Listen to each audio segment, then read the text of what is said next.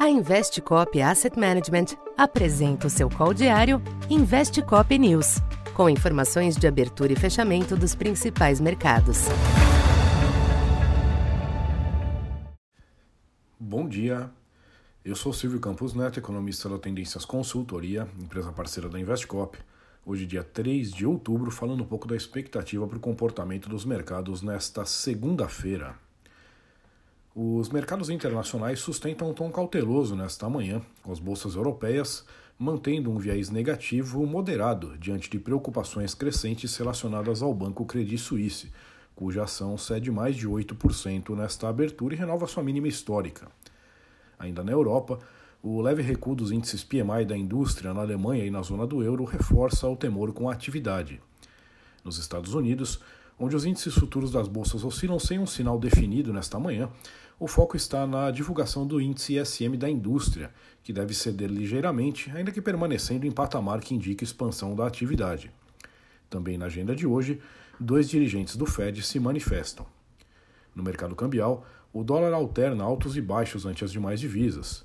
Moedas pares do real têm uma manhã de leve valorização, o que pode ajudar o real em conjunto com aspectos domésticos.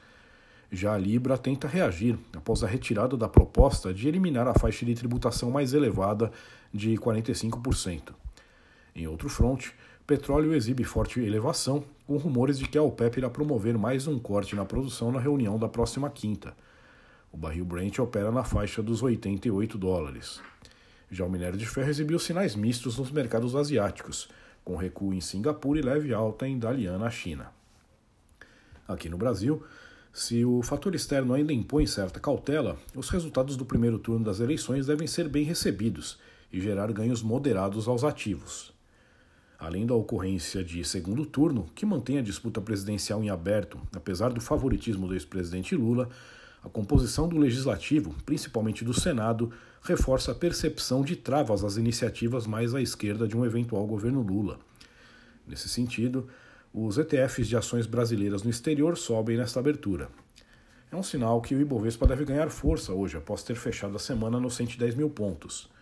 O câmbio deve tentar uma reaproximação a 5,35, enquanto os DIs renovam a tendência baixista, de olho também no recuo dos yields externos.